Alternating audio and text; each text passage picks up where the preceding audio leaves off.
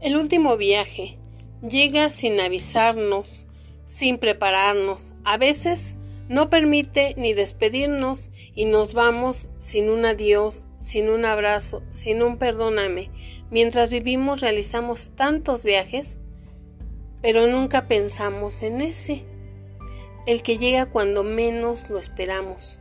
Nunca pensamos que en cualquier instante podemos perder la vida y la desperdiciamos corriendo tras muchas cosas, apegándonos a todo, cuando sabemos que nada nos llevaremos. Pero así es como vivimos. El tren de regreso te recoge sin avisarte. Puedes estar dormido, estar despierto, solo llega y con él te lleva y te das cuenta cuánto tiempo has perdido postergando cosas que quisiste hacer.